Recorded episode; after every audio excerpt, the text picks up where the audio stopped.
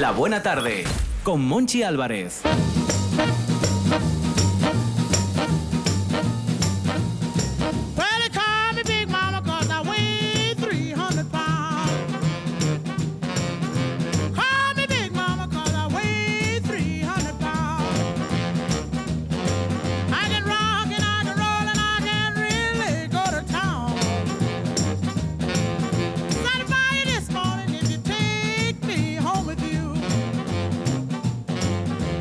Comenzamos la segunda hora, el segundo tramo de la buena tarde con mucha energía, porque ella tiene muchísima energía, energía para regalar. Olga Gutiérrez, docente y mentora de transformación y marketing digital. Olga, Buenas ¿qué tardes. Bien, muy bien. Entusiasmada porque ayer fue a un concierto chulísimo, No, que no, le prestó un montón. Mi hashtag estos días es eh, fan de póster. O sea, tengo yo un momento fan con Pablo López que no se puede aguantar. Pero ¿qué pasa? ¿Que vuelves a la adolescencia por sí, momentos? Sí, sí, sí. Yo no tuve mi momento fan con Alejandro Sanz. Todas mis amigas sí, llevaban la carpeta empapelada y se compraban la Pisando super... fuerte. Eso. Pisando fuerte. Exactamente. Y lo de la ambulancia, que no me acuerdo cómo era también. Ah, tenía una dedicada a la ambulancia. Sí, hombre, la amiga esta que había tenido un accidente, que se había muerto y entonces da mucha pena. Bueno, da igual. No me acuerdo. Es que me acuerdo de la de Pisando Fuerte, porque era cuando bajaban las luces en Discoteca 4, en Avilés, y ahí yo salía. Iba a decir a conquistar, pero no, a dar penas. No, mira, yo ese momento en la 4 no lo viví, pero en el jardín sí, porque yo como, soy de Gijón, pues era el de la época. Y bajaban también las luces, había el momento de Sí, bajar las luces. sí, sí, además y los las lentas. De aquella tocaba el sábado jardín y el domingo el TIC. Ajá. A dar vueltas allí al, al círculo aquel. Y sí, sí, ayer tuve yo momento fan de retorno. Fui eh, con una amiga. El retorno. Sí, sí. Al aparcamiento, como decía el Pablo López, que estuvo simpatiquísimo y súper agradable. Y la verdad es que un concertazo, lo pasamos muy bien. Se curraron mucho el tema de la escenografía. Él tiene una voz. Bueno, hubo un momento que cantó a capela sin el micro, no te digo más. Pablo López. Es que me está preguntando Juan Saiz Pendás que, que le pregunte quién es. Pablo López, Juan Saiz Pendás. Juan, luego me pones a Maritrini. Esa No. sabes quién es, ¿no? A Maritrini no. Si estamos hablando de Pablo López, a- habrá que Pero poner. es que a Juan es lo que le va, por eso no sabe quién es Pablo No, López. no, que va, porque se ha quedado con Paloma San Basilio, con la Maritrini. no, ese soy yo, Olga, no confundas. Juan es más rockero. Pobre, pobre, pobre. Tengo. Ahí está. Creo que es este, ¿no? A ver. Que me pongo el casco. ponte el casco, no, los auriculares. Se está poniendo los auriculares en estos momentos, Olga Gutiérrez.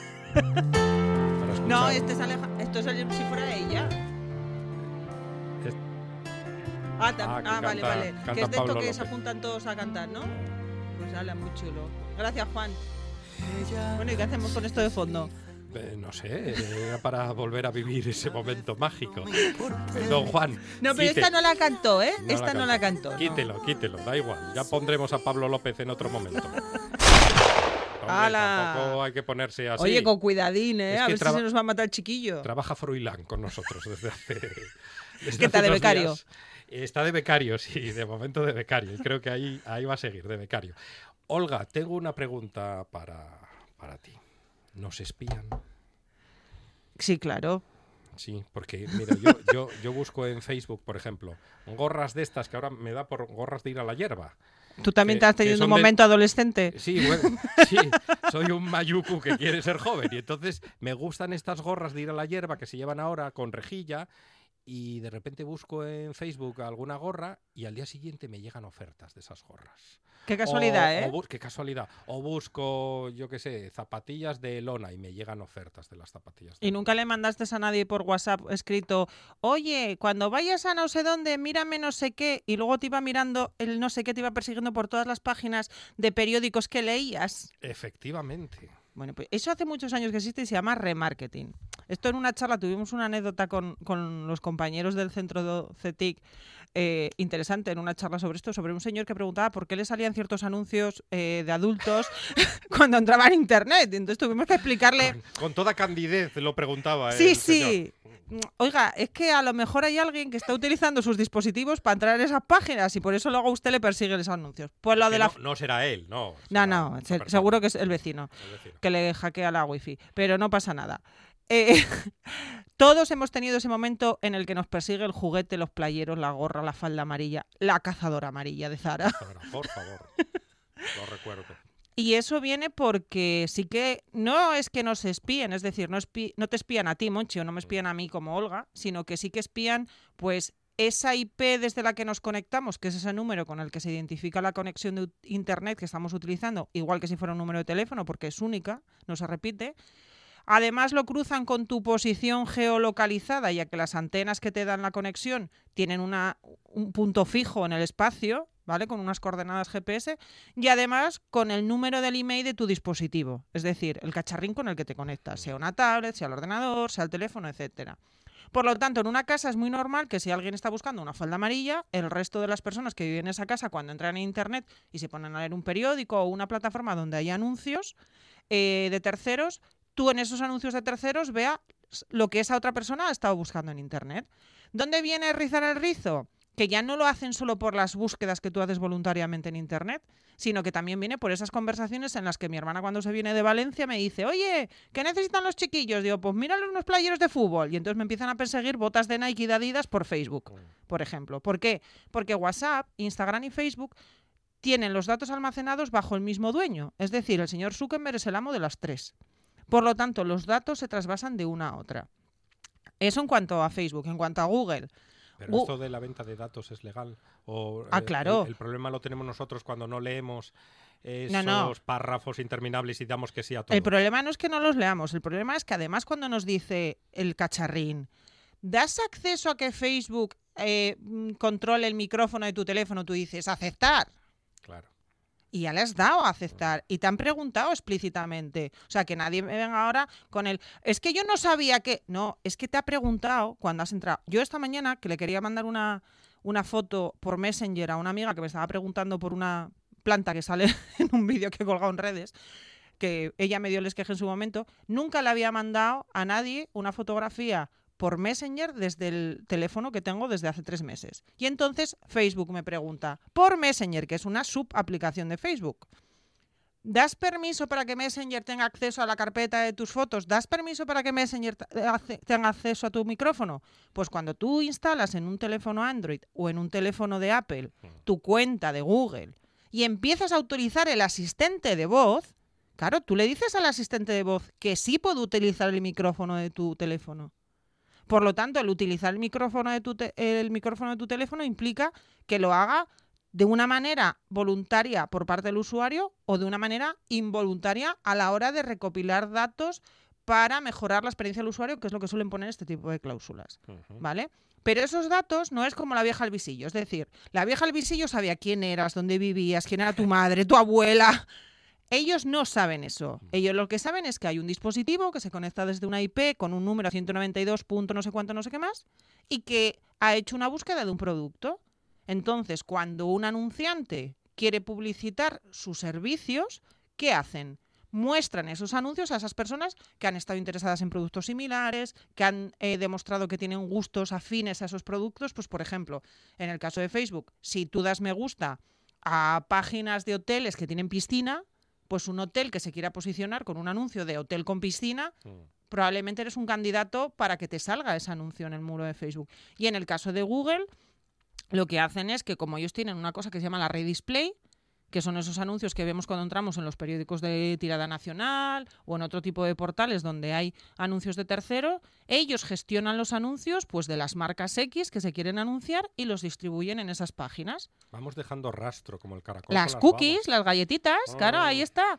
¿Por qué se llaman cookies? Bueno, pues porque en el inglés eh, no se sabía, en el cuento este de las migas de pan, nosotros sí no sabíamos, pero Entonces hicieron lo de las galletitas. claro, porque el monstruo de las galletas, cuando se come las galletas, deja Eh, todas las migas por ahí. eh, Exactamente. Entonces ese es el rastro de migas de pan que vamos dejando, ¿no? Dónde entramos, qué miramos, qué tipo de contenidos estamos viendo, con qué interactuamos, dónde hemos dejado nuestro correo electrónico, ¿vale? Yo a mi madre la tuve que acabar bloqueando en Facebook por las invitaciones a jugar a Candy Crush y era con plan de mamá, pero por Dios. Como, como Celia Villalobos, una obsesiva del Candy Crush. No, lo que pasa es que, es que nunca se acuerda la contraseña, entonces debe llevar como el perfil número 25 y claro, cada vez que se hace uno nuevo tiene que volver a empezar. Volver a empezar, qué gran película. Y, y lo, de la- y lo de las contraseñas. Oye, ¿cómo- lo del pensamiento divergente Sí. de Monchi ya me está empezando a cómo- preocupar, ¿eh? cómo fumaban allí en esa película? Estaban todo el día fumando. Ay, Antonio Ferrandis. Muy Qué- malo fumar para la salud, muy malo, ¿eh? muy malo. Qué gran actor, Antonio Ferrandis. que te iba a decir yo, eh, Olga, que dejamos rastro y, y es que hay mucha gente que dice, no, es que de mí no saben nada. Bueno, pues nada. Y hay que decirles, ¿usted tiene Facebook o tiene Twitter? Pues ya empezamos a saber algo, ¿no? No, y si tiene una cuenta de Gmail gratuita que ha logueado También. en su teléfono móvil, puede entrar en una página que se llama MyActivity en inglés con eh, y.google.com o poner en Google simplemente ¿qué sabe Google de mí? Y le va a salir un enlace, una página estupenda donde usted puede entrar y una de las cosas que puede mirar es su rastro de GPS, es decir, ¿dónde ha estado? Porque la geoposición es algo que solemos llevar casi todos activado. Sí que es verdad que algunos lo hacemos de manera consciente. Yo, por ejemplo, viajo mucho y cuando tengo viajes muy largos la llevo de manera consciente porque es una forma también de tener informados a mis terceros que quiero que lo sepan de dónde estoy. Pero en el caso de WhatsApp, por ejemplo, lo hacemos mucho con lo de la ubicación instantánea. Eh, de hecho, en, eh, nosotros el- en este curso pasado teníamos un BlaBlaCar del Conservatorio de Música para los chiquillos y varios padres nos organizábamos para subirlos y traerlos y nos mandábamos la ubicación a tiempo real durante el trayecto para que cada uno bajara a buscar al chiquillo cuando llegáramos. Pero eso es información que estás dándole también a un tercero. Y WhatsApp, y Google, y todos te están dando el servicio gratis. Entonces, si te están dando el servicio gratis es porque el producto eres tú. Porque gratis no hay nada. Claro, el coste es ese, es decir, yo renuncio a parte de mis datos, que no de mi privacidad, porque vuelvo a decir, ellos no saben que Olga Gutiérrez, pin, pin, pin, pin.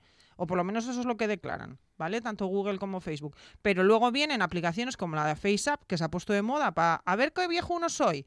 Que ya están los americanos poniendo el grito en el Diciendo que cielo. son los rusos, que cuidadín con los rusos. Porque los servidores de esta, eh, de esta aplicación efectivamente están ubicados geográficamente en Rusia, eso es muy fácil de rastrear por las IPs, ¿vale?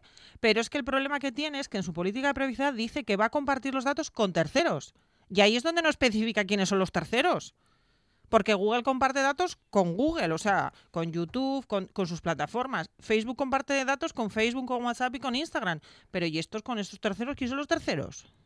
Qué, qué miedo le tenemos a los rusos, ¿no? Bueno, normal, es que tiene un poco mala leche, sobre todo el señor que gobierna, ¿no? Bueno, el señor que gobierna del otro lado, en Estados Unidos, a mí me da cierto miedín el señor Trump. Sí, no, ese tampoco está muy, muy Porque para allá. G- GPS es un sistema de los yanquis, ¿no? Es un sistema del Se inventó ejército norteamericano. Se inventó precisamente a raíz de querer llegar a la luna de aniversario que se celebra hoy, Mm. ¿vale?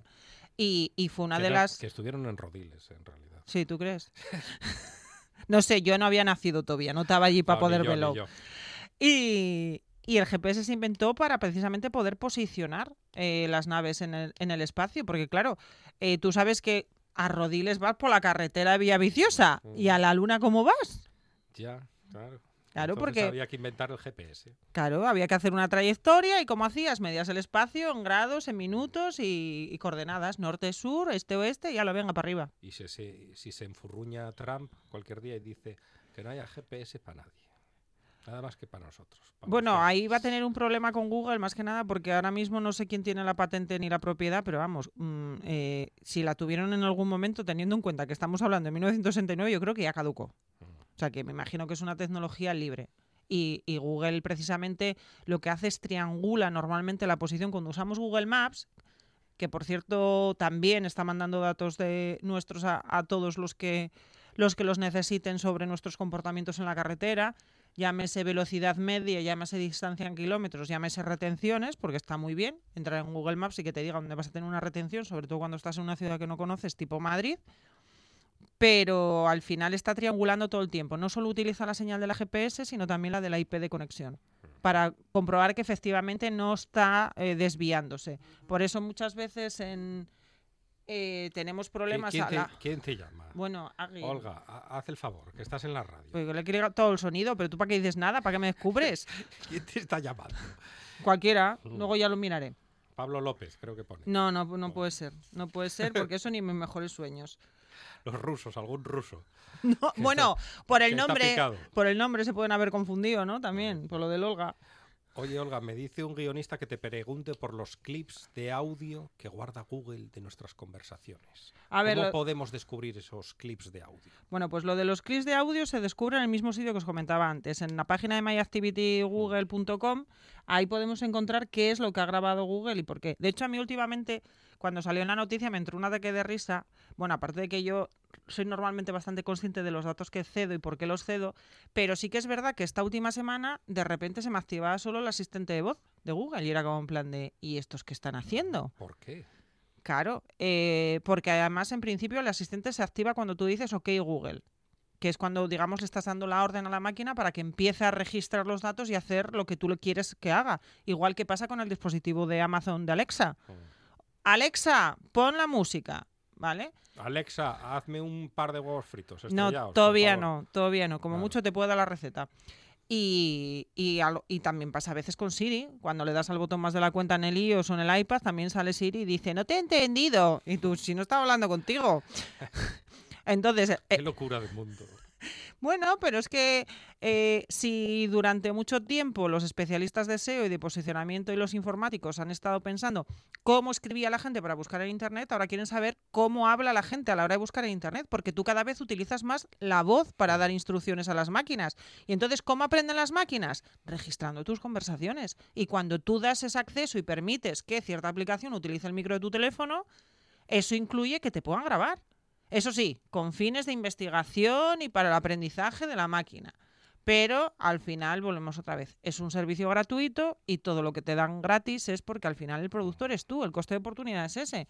Entonces, bueno, Apple había hecho público hace tiempo también algo similar, ¿vale? Eh, que Siri guardaba los datos personalizados de los usuarios durante dos años y que se almacenaban de forma anónima, bueno, lo que hablábamos antes, ¿no? Con la cuadratura esta de la IP y el, y el número del, del teléfono, pero sin saber tu nombre o apellidos. Y, y su excusa precisamente era esta, la mejora de la atención personalizada, y ya hace un tiempo. O sea que tampoco entiendo el revuelo de que es que Google ha reconocido que guarda el 0.2% de las conversaciones. Ya, pero si es que Apple ya lo dijo hace tiempo, que lo hacía también. Es más, Apple se colgó una medalla en cuanto a la protección de la privacidad de los usuarios cuando el FBI le quería obligar a hackear un teléfono de una persona que estaba arrestada y acusada de unos delitos Y graves y se negó porque sabía que si no, eh, su ventaja comercial se iba a la porra. Mm. Porque realmente ellos lo que te venden es, tú eh, compras un Apple, me estás dando todos tus datos, pero yo no voy a vender tu alma al diablo. O sea, se van a quedar dentro de nuestra, de nuestra organización. Y ese es el tema. Entonces, bueno, hay un periodista de la BBC que se llama Zo Kleiman, que fue uno de los que empezó a hacer experimentos a través de pruebas, eh, diciendo cosas a sus aparatos y viendo qué es lo que pasaba, ¿no? Pero volvemos a lo que estábamos hablando antes, ¿no? Comentabas tú, es que ando buscando una gorra de estas de rejilla, de las de para ir a la hierba, Esas. y me persigue. Eh, haz la prueba, cuéntaselo a- cuéntale a alguien por WhatsApp, eh, quiero unos playeros de la marca no sé qué. Pues seguro que al día siguiente cuando entres en Facebook o en Instagram o entres en un periódico de tirada nacional que tenga anuncios, te va a aparecer o un anuncio de la marca en cuestión Claro, o similar. Y no podemos pensar, oh, qué casualidad, no, porque se repite. Bueno, de hecho, una, una gran cadena de, comerci- eh, de grandes superficies comerciales que ya generó su polémica con una campaña del Día de la Madre, con las rebajas en su momento, tenían una broma que era que le hablaban a la aspiradora y le decían, queremos sofás baratos. sí. Y entonces luego aparecía el sofá. estaba mal ese anuncio. Ese era muy bueno. El siguiente ya me tiró un poco la gamba, pero ese fue muy bueno. Entonces, y, y al final tenían los sofás más baratos. bueno, no lo sé. Yo a veces me dedico a hacer búsquedas por Google y comparativas, que hay una cosa que se llama Google Shopping, que lo que hace es tú pones un producto y te salen todas las plataformas que los venden. Y ahí ves los precios y cada uno que saque conclusiones. Pero claro, la única manera de acceder a esa información es cediendo ese conocimiento o esas intenciones de compra que nosotros tenemos a estas plataformas como son Google o son Facebook o son Apple. Porque si no, no nos dan el servicio de eh, resultado, no nos van a dar las respuestas a nuestras preguntas. Entonces, creo que hay que tomar conciencia de lo que estamos haciendo y de lo que estamos diciendo a las máquinas, pero que tampoco hay que ser alarmista. O sea, mm, hay hay- que vender miedín. Que no Eh, estamos en un informativo de Antena 3. bueno, esa O sí, o hay que vender miedín. No hay que vender miedín, pero sí hay que hacer un uso consciente de la tecnología y eso creo que lo, lo digo siempre. Y luego también es verdad que no se puede dejar la tecnología en manos de cualquiera ni de todo el mundo. A ver, un adulto debería de ser consciente de estas cosas y debería de molestarse en leer, aún así muchas veces no lo hacen, pero ya cuando estamos hablando de adolescentes y de niños, o sea, esto es impensable. Ya. Hay muchas herramientas de control parental. Eh, Google mismamente, sí que es verdad, volvemos otra vez, que tú cedes una parte de tus datos cuando utilizas estas aplicaciones, pero tiene una aplicación que se llama Family Link que hay una versión para padres o tutores y hay otra versión para, para los niños, en los que a través de esa cuenta gratuita que tú te haces de Gmail, pues puedes controlar cosas como son la geoposición del teléfono de tu hijo o eh, controlar las horas a las que puede utilizar el teléfono. Entonces tú puedes restringir, por ejemplo, que desde las 12 de la noche hasta las 7 de la mañana ese teléfono esté inactivo. Mm. Porque se supone que tú eres el tutor y es el que tiene que dirigir. Entonces, ¿tenemos que tomar conciencia? Sí. ¿Tenemos que poner en práctica esta conciencia? También. ¿Tenemos que educar a nuestros pequeños y a nuestros mayores en que tengan conciencia de lo que están haciendo con los aparatos? También. Y es que da la impresión de que como nos escondemos detrás de una máquina ya no nos ve nadie. Pero no, si es que nos ve todo el mundo. O sea, yo alucino la cantidad. Más, más que antes. claro, Mucho es que, más que porque- hace unos años. pero no porque nos vean más, es que nos enseñamos nosotros más. Mm, El escaparate. Claro, es que son esa, las redes sociales. ahí está. Entonces, es una herramienta muy buena para comunicarse.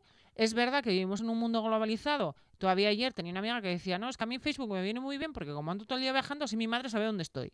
Pero ya tiene su Facebook restringido, es decir, lo tiene que sí, que si alguien quiere va a sacar los datos igual. Pero para un usuario medio normal, el hecho de que tú necesites pedirle amistad y esa otra persona te valide como amigo para que puedas ver sus datos, ya genera un cierto entorno seguro. Es alucinante en Instagram la cantidad de cuentas que están abiertas y la gente no es consciente de que las tiene abiertas.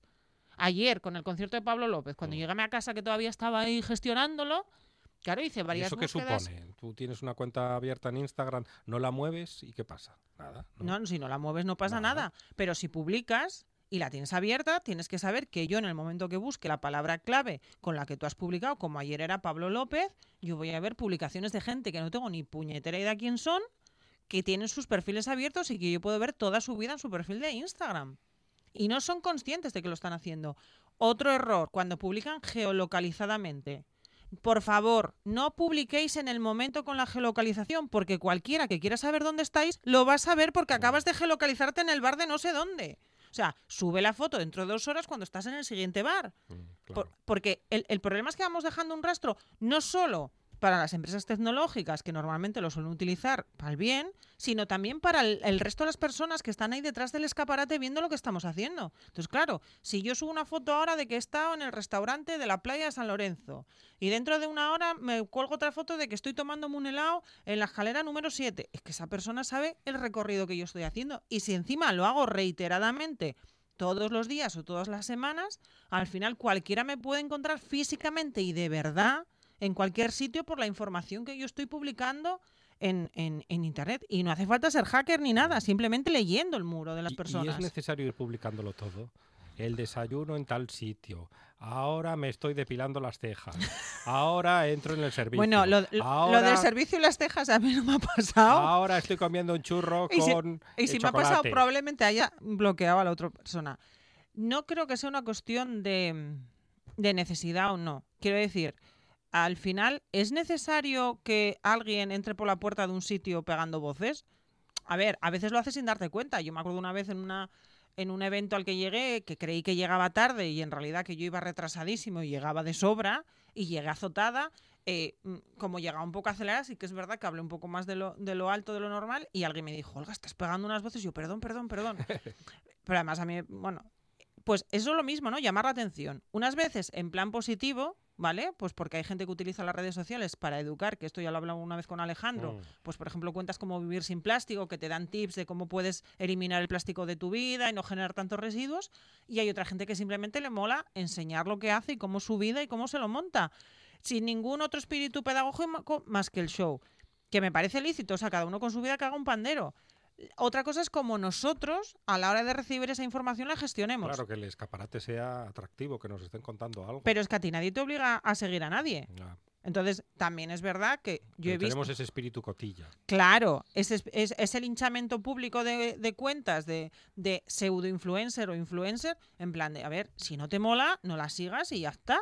Si es que al final, esto es como cierto partido político que cada vez que salen las noticias y le damos ínfulas, pues claro, todavía se infla más y todavía se ve más. Jolines, pues no, pues si no te mola, cállate la boca, lo bloqueas, lo dejas de seguir y ya dejas de ver sus cosas. Si nadie te obliga a que veas nada en redes sociales, que es que alguien te obliga a, poner Telecinco para verla.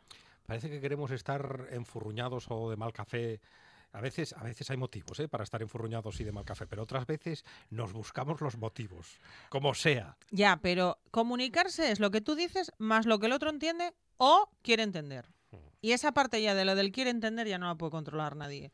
Quiero decir, no es necesario ser una persona superficial o, conten- o- o subir contenido superfluo a redes sociales para que a alguien no le gusta lo que tú estás haciendo en redes sociales. Porque hay opiniones dispa- dispares para todo. Entonces, habrá gente que sea muy anti-tecnología, habrá gente que sea muy pro-tecnología, habrá gente que le encanta ir a la playa a tomar el sol y habrá otros que te digan al sol ni de broma que te vas a coger un cáncer de piel. Ya. Pero eso ha pasado siempre. La diferencia es que antes esto, esto donde se hacía, en el parque, en el corrillo, sentados en el banco y allí había unas trifulcas del copón. ¿Y ahora dónde las hay? Pues en Instagram, en Facebook, en Twitter o donde sea. Y bueno, ya lo de los grupos de WhatsApp. Lo de los grupos de Hay- WhatsApp hay ya ir- es aparte. Hay que ir quitándose de los grupos de WhatsApp. Sí, pero es Yo que ya- no yo me- puedes. no, yo ya me quité, ya salí del grupo de cuántos espera que voy a contar. sí, sí, de Monchi. cinco. Pero, pero es de que. cinco grupos. Ya, ya, pero es que los grupos, hay grupos en los que estás tú porque eres Monchi y hay grupos en los que estás tú porque eres Monchi, el padre de. Ya, sí. ¿eh? Porque a mí todavía me añadieron ayer a otro de un cumpleaños. Oh, Y encima, con mi caraja habitual, pensé que estaban invitando al pequeño y era el mayor, entonces no veas tú la risa que he pasado. Mm. Pero claro, es que hay- a, a veces hay personas que han ¿y decidido... había, había merienda? No, no, habrá, habrá, Hombre, es que habrá, en es un futuro. tiene que haber merienda. Seguro que sí. Hay gente que considera que para ellos WhatsApp es mucho más cómodo Mm. de organizar. Y sí que es verdad que para este tipo de cosas, cuando tú no conoces a los demás, cuando no coincides, como es ahora que es época estival, por ejemplo, porque bueno, durante el invierno, si es un cumpleaños de alguien de clase o de una actividad extraescolar, más o menos tenéis unos horarios y os veis. Pero es que ahora en invierno no tienes ese ritmo. Entonces, tienen su parte de utilidad. Otra cosa es que siempre hay algún desaprensivo o desaprensiva. A las los- doce y media de la noche. Ah, no. Mensajito. Pero yo lo tengo todo silenciado. A Todo ver, silenciado. no, no. De hecho, que me han llamado lo has descubierto tú. Porque esto no sonó. Mm. Solo vibró, nada más. Pero, pero WhatsApp, yo no tengo ni. Solamente tengo notificaciones por pantalla activadas de WhatsApp y de LinkedIn, pero está todo silenciado. Porque es que si no, yo me volvería loca con el trabajo que tengo, además. Sería inviable. Entonces, por favor, por la salud mental de todos, el que esté estresado con el WhatsApp, quita ahí el sonido. quita ahí el sonido y ya está. Y entonces, cuando a ti te dé la gana, tú entras, miras y respondes. Porque si yo urgente, ya te llamarán por teléfono. Lo demás, puedo esperar todo. Tuve una jefa de ventas que era muy sabia para estas cosas y decía que nosotros no vendíamos sangre ni órganos vitales. Pues en- en WhatsApp nadie va a pedir ni sangre ni órganos vitales. Y si es urgente, ya marcarán el número de teléfono y te llamarán. Que lo tienen en la agenda porque te están mandando un WhatsApp, hombre. Tienes razón, Olga Gutiérrez. La semana que viene queremos una lista con las canciones que te gustan de Pablo López. y ponemos alguna. Prometido. ¿Y a Juan no le saldrá urticaria? Puede ser. Puede ser, ¿no? Que se le quede el dedo tieso. No lo descartaría. Olga Gutiérrez, gracias. A vosotros. Ahora en RPA puedes rebobinar cuando quieras. Rebobinar cuando quieras. Accede a www.rtpa.es y disfruta del servicio a la carta de RPA. Toda nuestra programación donde quieras y cuando quieras. Buenos días, Asturias. Comenzamos jornada de martes. RPA, la radio autonómica. La radio autonómica.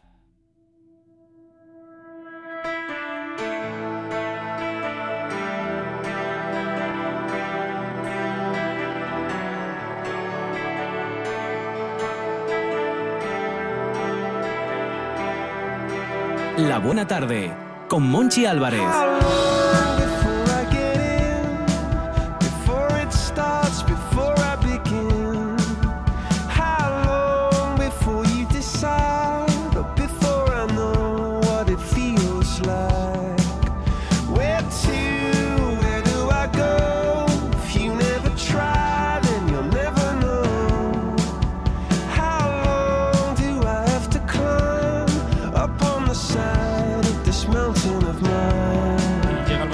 Hablar con UCE Asturias. Tiempo para los consumidores, que somos todos. Lucía Fernández, ¿qué tal? Hola, muy buenas tardes. Lucía, tenemos que hablar de compañías aéreas. ¿Qué pasa con- de nuevo con las compañías aéreas? Bueno, básicamente lo que queríamos recordar a los a los usuarios, eh, como estamos en periodo de, de vacaciones y aumenta significativamente el número de vuelos y de conexiones aéreas, también eh, estamos constatando un aumento, digamos, de las quejas por las incidencias que suelen ocurrir con las compañías aéreas. ¿no?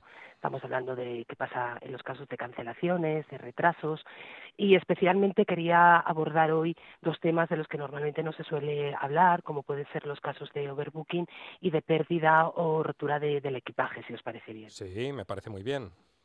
Bueno, pues mira, en el caso de overbooking es, es cierto que es una situación excepcional, pero eh, no estamos exentos de que nos ocurre, ¿no? Esto, el overbooking significa que se han vendido más, más billetes de las plazas de las que cuenta el avión. Entonces, en esos casos nos podemos encontrar en que llegamos al aeropuerto y no podemos acceder al, avión porque hemos sido de los últimos en, hacer el check-in, ¿no? Entonces, eh, eh, lo normal es que la compañía aérea nos diga que no podemos volar, aunque van a intentar hacer todo lo posible por eh, buscarnos una plaza en el siguiente vuelo disponible. En esos casos, siempre tenemos que recordar que tanto si nos quedamos en tierra como si podemos volar ese mismo día porque al final se haya solucionado o al día siguiente, estamos, eh, tenemos un, derecho reconocido para solicitar una indemnización económica en función de la distancia kilométrica del vuelo. Es decir, eh, son compensaciones económicas que pueden oscilar entre los 250 o los 600 euros, ¿vale? Entonces, eh, recordar siempre que si nos quedamos en tierra por culpa del overbooking, tanto si nos reembolsan el dinero del billete como si mm, se puede volar al día siguiente porque nos hayan buscado una, un asiento en el siguiente vuelo disponible, tenemos eh, el derecho reconocido de solicitar esa indemnización por, por daños y perjuicios de 250 euros si son vuelos inferiores a los 1.500 kilómetros, de 400 euros estamos hablando de vuelos entre 1.500 y 3.000 euros y 3.000 kilómetros y a partir de los 3.000 kilómetros la indemnización es de 600 euros. Y por otra 200, parte, tenemos 250 euros, 400 euros y 600, me y dices. 600, exactamente, sí. Como, de- como digo, en función de la distancia kilométrica del vuelo. Y otra de las consultas más frecuentes es eh, qué ocurre eh, cuando tenemos un problema con la maleta.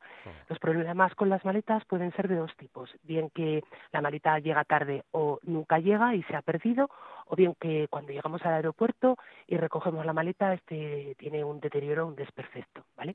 Aquí es importantísimo acudir siempre al, al mostrador de la compañía aérea en la que hemos volado.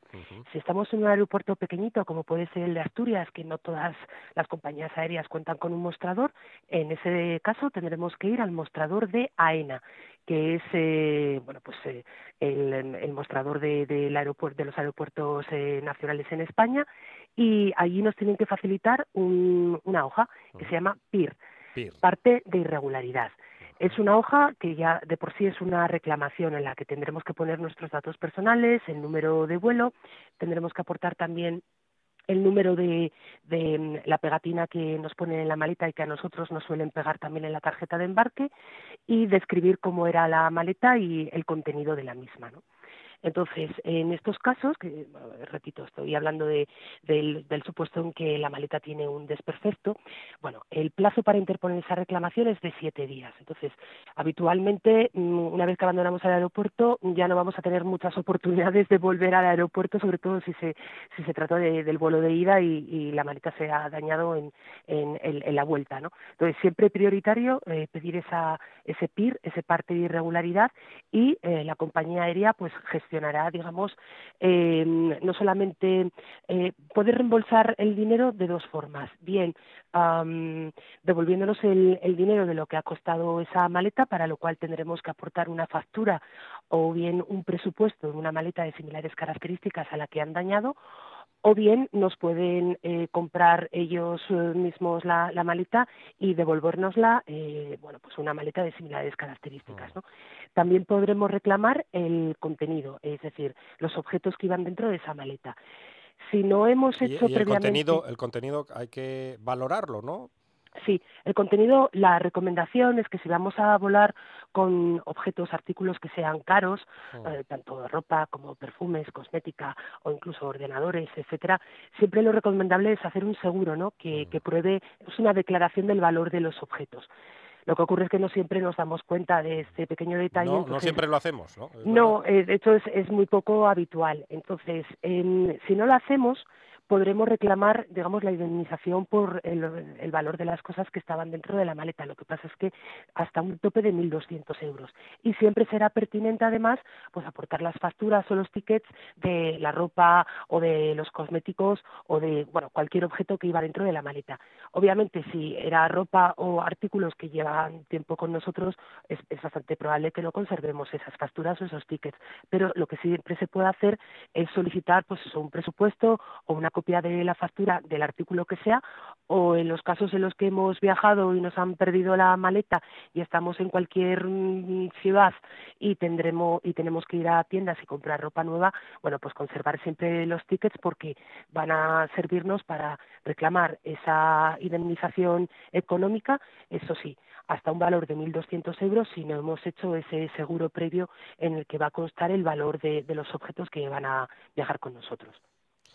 Lucía Fernández, eh, ¿tienes que añadir algo más? ¿Quieres añadir No, algo más? eh, otro día, si os parece, hablamos de lo que ocurre en los supuestos de retraso y de cancelaciones, pero como son temas que solemos abordar con más frecuencia, Mm. quería destacar los casos de overbooking y de rotura o pérdida de maleta, porque también pasan con frecuencia, pero muchas veces el consumidor, sobre todo, no sabe que tiene que, que solicitar ese, ese documento, ese, ese parte de irregularidad, y es indispensable porque si no, no se puede reclamar en los casos de pérdida o de rotura de la maleta. Lo dicho, Lucía Fernández de UCE Asturias, charlamos otro día. Muy bien, hasta entonces. Un abrazo. Un saludo. La radio es información, noticias, actualidad. La radio es entretenimiento, es música. La radio es palabra. Pero sobre todo, la radio eres tú. RPA. Si nos escuchas, te escuchas.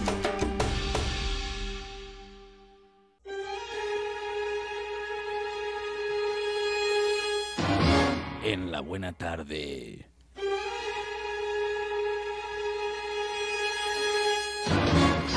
Somos legales. ¡Abogado! ¿Estás ahí? ¡Abogado!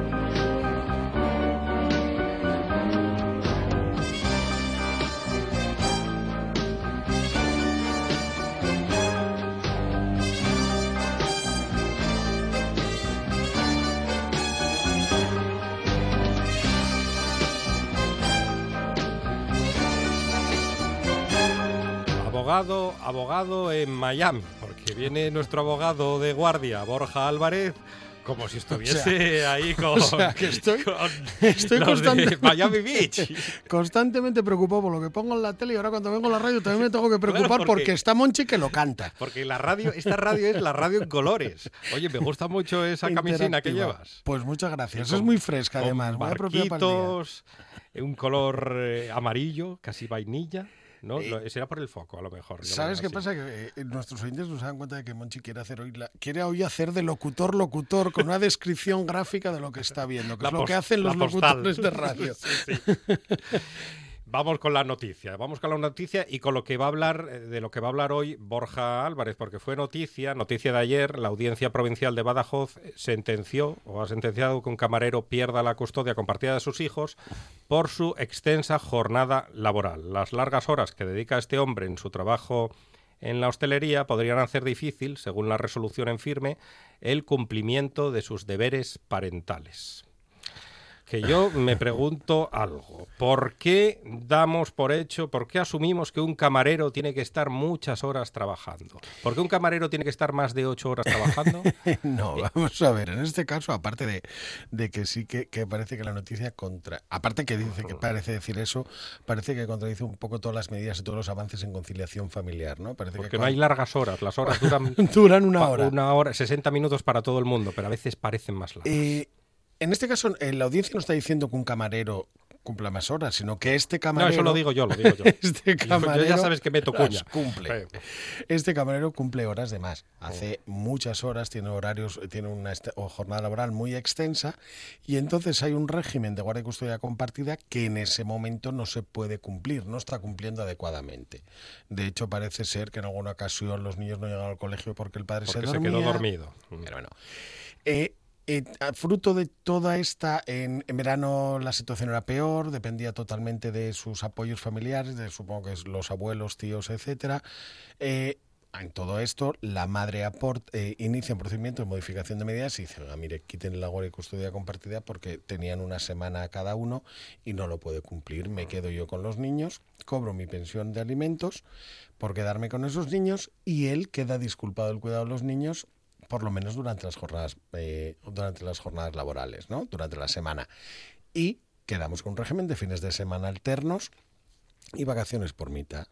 Y la audiencia lo ve factible en este caso, reconoce que en este caso es lo mejor para los menores, pero sí que hay, un, hay varias cuestiones que dice la audiencia. La audiencia dice que no por ser camarero, exactamente, no por, por todos los camareros por su extensa jornada laboral se verían imposibilitados, que parece que es un poco lo que los titulares vienen a decir. Y también dice que este caso en particular sí que resulta así, pero que no en otros casos con jornadas laborales muy extensas implica que la gente no esas personas con esas jornadas laborales no estén preparadas para, la- para el ejercicio de la custodia. Dice que en este caso sí, pero que este caso viene a decir que es como un caso un poco extraño porque, porque el señor efectivamente no lo podía hacer o porque se probó que no lo podía hacer. ¿Y Borja Álvarez cómo lo ve? Eh, yo veo bien la sentencia. Yo es que ya he tenido bastantes, bastantes camareros Tiene- en esta tesitura. en este en esta tesitura y veo bien la sentencia en el sentido de que va al caso concreto y analiza la situación para el caso concreto.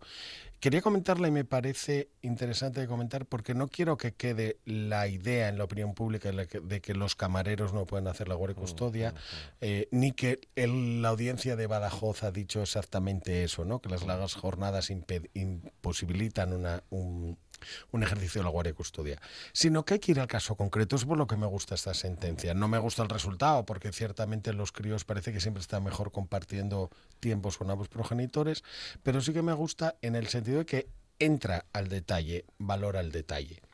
Yo sí que he tenido varios clientes en situaciones parecidas, con jornadas eh, en hostelería, por supuesto, jornadas maratonianas. He tenido gente dedicada a sanidad que tiene unos, unos horarios súper difíciles de compaginar. Y en este caso siempre hay que hacer un esfuerzo extra. Un esfuerzo extra, el abogado lo tiene que hacer para coordinar los horarios y las propias, los propios progenitores para coordinar esos horarios. Los empresarios algo tendrán que decir también. Eh, mira- porque lo de conciliar en este país es como eh, buscar y encontrar el unicornio azul de Sí, Silvio Rodríguez. fíjate, yo siempre, siempre eh, suelo repasar el convenio laboral para ver las medidas que tienen de conciliación laboral, porque estas medidas son serán las que podrán ser utilizadas por, por mis clientes en el momento en que tenga que acordarse el régimen de guardia y custodia, ¿no? El, el- el com- el de la compartida en este caso. A ver, cuando tienes eh, alguien que pertenece a la función pública o trabaja en la función pública, los funcionarios lo tienen mucho mejor porque tienen unos, unos derechos laborales muy superiores, pero por ejemplo en el caso de la hostelería, eh, el convenio laboral en este sentido es prácticamente nefasto porque parece que no, Sí, prácticamente. parece que no tienen tiempo ni, ni, ni posibilidades de llevar a sus hijos al médico en el caso de que se pongan malos. Es. Ciertamente parece que eh, en determinados sectores los sindicatos deberían de trabajar un poco más fuerte para lograr esa- esas posibilidades de conciliación. Es cierto que la hostelería es un sector complicado porque es un sector que tiene gente cuando tiene gente y no y no tiene gente y trabajo cuando todos tenemos el tiempo libre, con lo cual es muy difícil de compaginar pero eh, las medidas de conciliación familiar yo creo que deberían de, de aplicarse de una, far- de una manera un poco más, más fuerte, que debería de, de promocionarse un poquito más porque estamos, estamos impidiendo no a los padres estar con sus hijos, sino que estamos impidiendo a los hijos estar con sus padres. Porque yo cuando leía esta sentencia, quizá un poco por la, por la experiencia personal, me preguntaba, dije, si este hombre trabaja en la hostelería y tiene jornadas maratonianas y la audiencia provincial ha dicho que solo los va a ver fines de semana discontinuos, ¿cómo va a ser el fin de semana que tenga asignados a sus hijos? Porque en teoría y en la práctica, la hostelería cuando más trabajo tiene es el, fin, de semana, con lo cual parecía un poco, un poco difícil de compaginar de acuerdo a la sentencia, ¿no? Pero bueno, claro, tampoco yo puedo entrar, no tengo los datos suficientes para entrar, igual trabaja en la hostelería solo por semana, pero vamos, ya me resultaría bastante raro Normalmente yo, todos los clientes que he tenido que pertenecen a la hostelería, el problema precisamente es conciliarles la semana, conciliarles la tarde y la noche de semana, que es cuando están normalmente trabajando en los, en los establecimientos públicos de, de hostelería y el fin de semana, o sea, por semana parece que es un poco más sencillo porque los descansos suelen ser lunes, martes, miércoles, en esos tres días puedes tener un poco más de tiempo, pero desde luego sábados y domingos es mañana, tarde y noche trabajando, son los días que realmente resulta un poco más complicado. La custodia compartida es un tema recurrente en el mundo legal. ¿Hasta qué punto es difícil, hasta qué punto se hace complicado que un padre divorciado consiga la custodia? La custodia compartida, Es, el criterio a seguir ahora, es el criterio fundamental. Ahora, ahora se discute cuando no se da. Lo normal es dar la guardia y custodia compartida. Pero claro, y es por lo que me gusta también esta sentencia, no se da siempre en cualquier ocasión. Hay que probar que se da, que se dan las circunstancias y que es lo mejor para los menores. Eh, un poco eh, lo que tratamos de hacer o lo que tratamos de buscar es un traje a medida. ¿Vale? La, la guardia y custodia al final es un traje a medida. No vale decir es de lunes, un lunes, el lunes va con uno y el lunes siguiente va con otro, el lunes va con uno. No, hay que buscar un traje a medida. Claro, porque depende del trabajo de los padres. Depende del trabajo de los padres, depende de las necesidades de los críos. No es lo mismo un crío de dos años que un crío de, diez- que un crío de 16. Las necesidades son totalmente distintas. Hay que ver las distancias, las posibilidades económicas, las distancias entre los hogares y las distancias con el centro escolar, los horarios del menor. Hay críos que tienen un horario más complicado que el del camarero, porque hay veces que cuando uno intenta cuadrar horarios de actividades extraescolares, valía más un cuadrante, un cuadrante de, de hacerlor, que también tuvo alguno, y son bastante más sencillos porque Al- algunos niños curran más que los camareros. Sí, sí, sí, sí, porque, porque es cierto que hay actividades extraescolares que además luego requieren el fin de semana acudir a competiciones, a cursos, a, Sí, sí, a historias. Hay un poco que, que buscarlo todo. Yo normalmente, yo y la mayor parte de los abogados especialistas en familia, lo que hacemos con todo eso es un, plan de parentalidad. Lo que hacemos es organizar todo eso y ver cómo va a funcionar esa familia con esos menores y esos progenitores a partir de ahora. Adecuando un poco a las circunstancias de todos y buscando siempre, siempre el beneficio del menor, que el menor esté protegido, que esté bien. Que esté protegido y esté bien no es que tenga que ir a piano los siete días de la semana que él desea ir a piano o a jugar al fútbol, sino que esté Que bien. tenga tiempo de calidad con sus padres. Que esté bien, que tenga tiempo de calidad. Y el tiempo de calidad no solo significa, porque muchas veces los clientes te dicen, es que no tengo tiempo de calidad, me paso el día llevándolo y trayéndolo a sitios. El cuidado de los menores es tiempo de calidad. Darle de comer a tu hijo, mm, acostarle, eh, darle la cena, eh, bañarle o vestirle, Charlar con él. son tiempos de calidad. El tiempo de calidad, no solo el tiempo, porque a veces la gente parece que quiere un tiempo de calidad para estar eh, sentados o ir a jugar al fútbol. Eh, Charlie es muy desgraciado porque su padre no pudo ir al, a abrirle el campeonato de béisbol que pasa en las películas americanas. No solo eso es tiempo de calidad. Charlie también necesita que estén con él a la hora de comer, que lo acompañen a- a- al colegio o que O por tomarse la una fanta en una terraza cinco minutos o diez o quince. Exactamente. El tiempo de calidad es tener tiempo. Los, los menores necesitan ser cuidados por ambos progenitores y que los dos se corresponsabilicen de su cuidado. Ese es el, el tiempo de calidad. Y el tiempo de calidad para un abogado, porque vosotros tendréis muchísimos casos El muy, pa- muy parecidos a, a este Mira, y, se- oye. y- y se- por lo que me dices, se tiene que hacer muy tedioso, muy complicado em, encontrar, es como una especie de puzzle. Es como un puzzle, un Encontrar eh, que el menor esté bien con el padre, con la madre, que tengan ese tiempo de calidad, que puedan coordinarse. A ver, todo, la experiencia es un grado. ¿Vale? La, experiencia en este caso nos da, la- no- nos da un poco los, los principios por donde nos mover. Siempre tratamos de equiparar eh, tiempos en calidad y en cantidad. Ese es un poco el principio que tienes para que el menor esté siempre eh, cuidado por, por ambos progenitores. A partir de ahí buscas el horario de, una, de uno, el horario de otro y el horario del menor y a partir de ahí intentas ir encajando. Y siempre se encuentra una solución.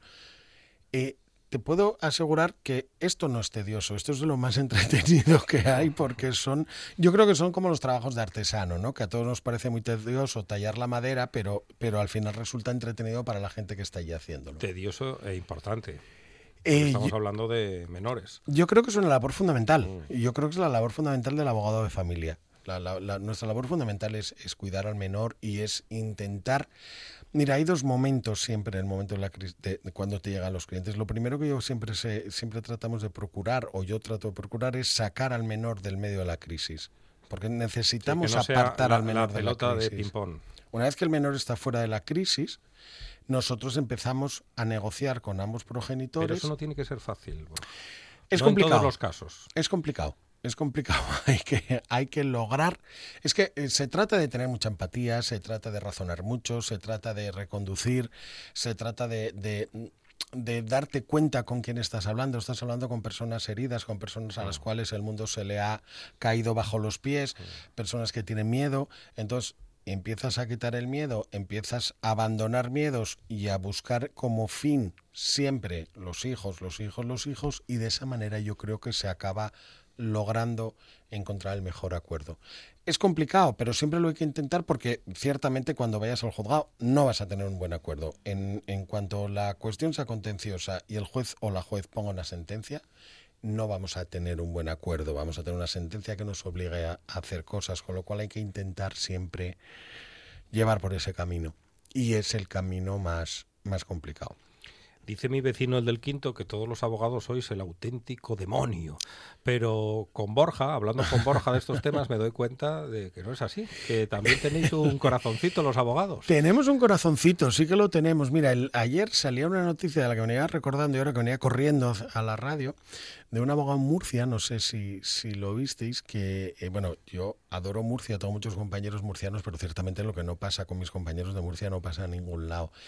Iba a 200 kilómetros por hora por la, por la carretera. Comenzó a perseguir la policía y no paró. El abogado siguió, siguió, siguió.